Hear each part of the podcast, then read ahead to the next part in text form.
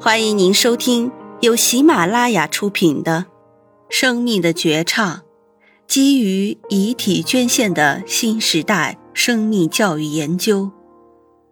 阮美飞、侯希玉、黄文军著，杭州浙江大学出版社。演播：追光未盛。欢迎订阅。第三节，人民教师，第一部分。致敬语：春蚕到死丝方尽，蜡炬成灰泪始干。千百年来，人们都喜欢用这句话来颂扬我们的人民教师。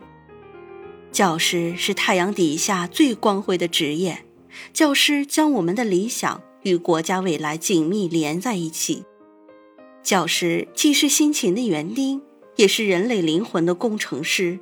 教师拼尽全力传道授业解惑，不仅从理论上给学生传授知识、培养人格、培养技能，促进学生健康生活习惯的养成和积极生命态度的形成，还在实践中身体力行，将生命教育渗透进日常生活和学习的方方面面。为国家培养一代又一代的人才，那些在生前是人民教师的大体老师更加令人肃然起敬。生前，他们用智慧之光为学生开道，指导学生从幼稚走向成熟；在生命的最后一刻，也不忘用尽最后一缕烛火，点燃下一棒火炬，将这份爱永远传递下去。曹静怡老师从教三十八年，把一辈子奉献给了教育事业。他心系教育，爱生如子；他慈言义正，教育后代；他不求回报，以身烛照他人，不为自己求安乐，但愿众生得离苦。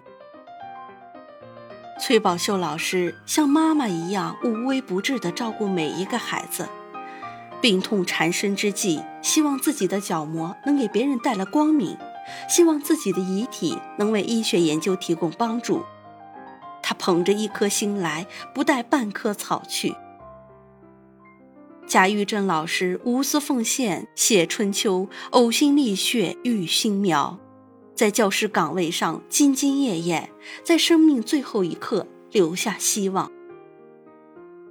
梁老师勤俭节约，每年将自己的生活结余用于捐赠助学，生前累计捐献助学款五万余元，留下遗言，捐赠遗体，并将自己丧葬费结余用来资助家庭经济困难学生。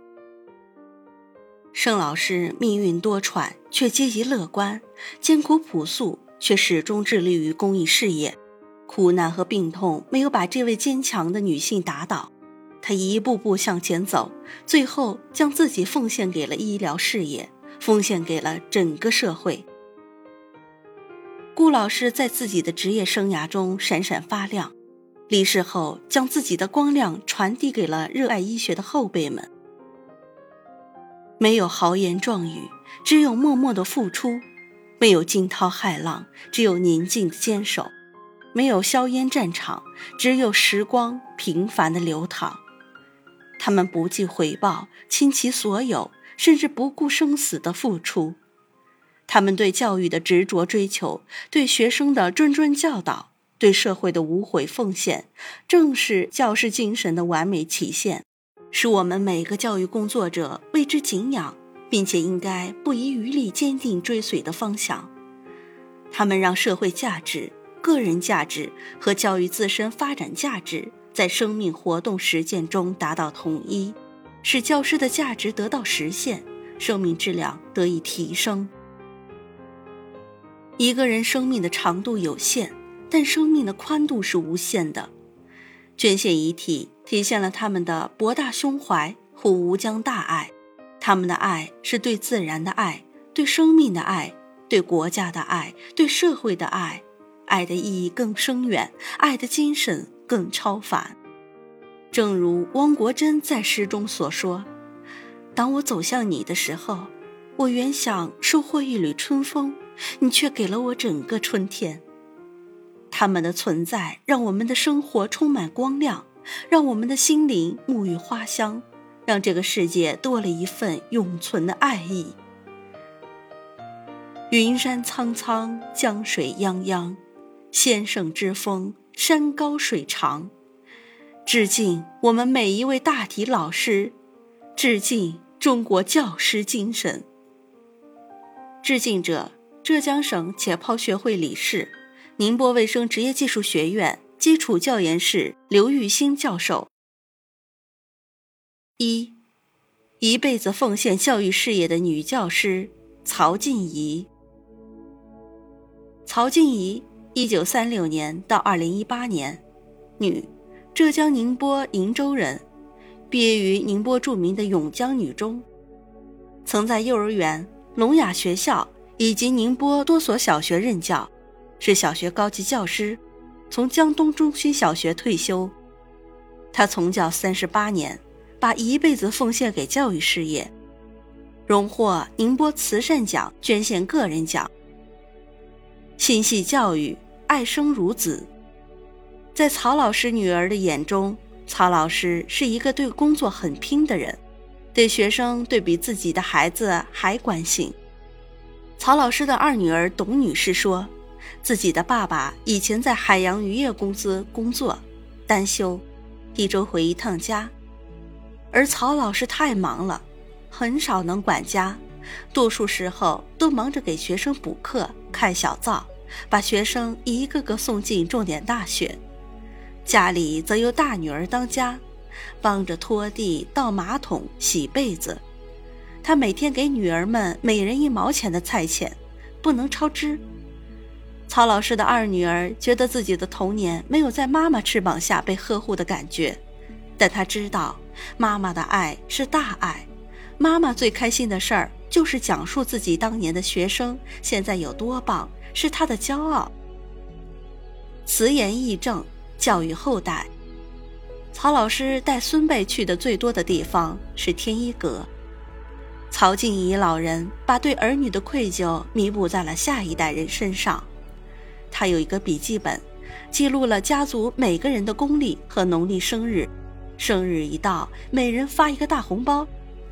他对孙辈的教育像是对自己的学生一样严格，孩子们对他充满了敬畏。不能捣蛋，大人上桌吃饭，孩子才能动筷。吃饭时不能交头接耳。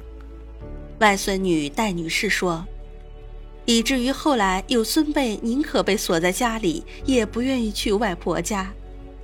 小时候，外婆带我们去的最多的地方是天一阁。每次教育我们，你看人家多厉害，看了这么多书，专门造了一栋房子来放书。这个人有多爱读书呀？外婆的一句话让戴女士到现在都忘不了。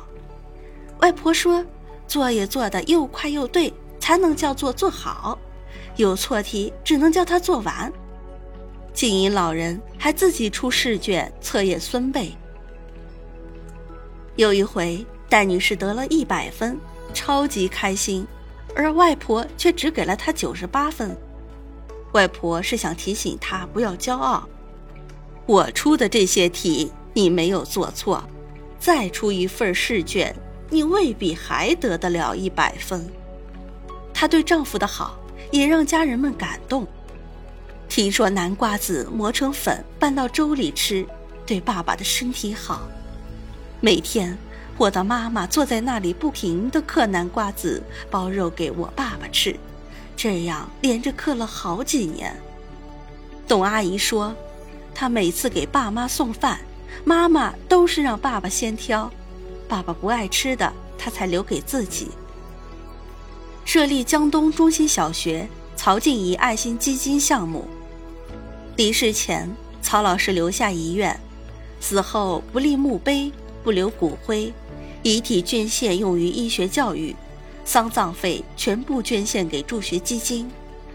江东中心小学遵循曹老师的遗愿，每年把十万元爱心基金的理财款项作为助学金，长期资助光明小学需要帮助的学生。现在，曹老师的这笔资金移交给新成立的周秀芳爱心驿站，用于帮助和品学兼优的学生或贫困学子。以身烛照他人。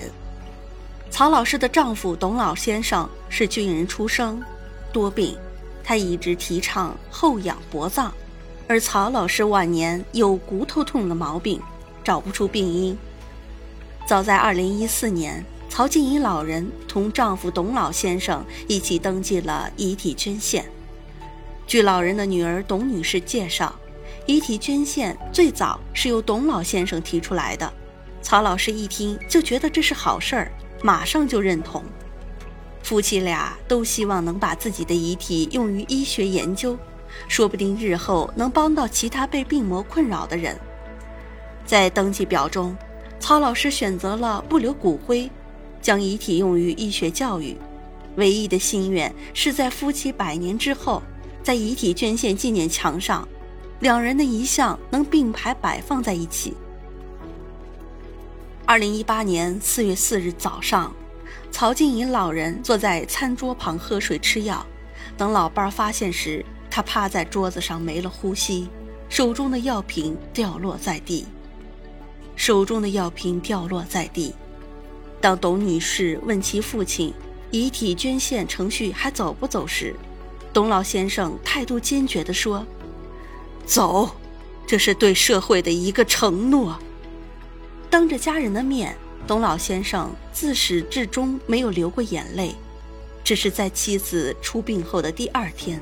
他病倒了，发了高烧，多日后才全退。不为自己求安乐，但愿众生得离苦。曹老师的言行是高尚人格的体现，他的大爱大德虽然无言，但世人将永远铭记他。听众朋友们，本集已演播完毕，请订阅专辑。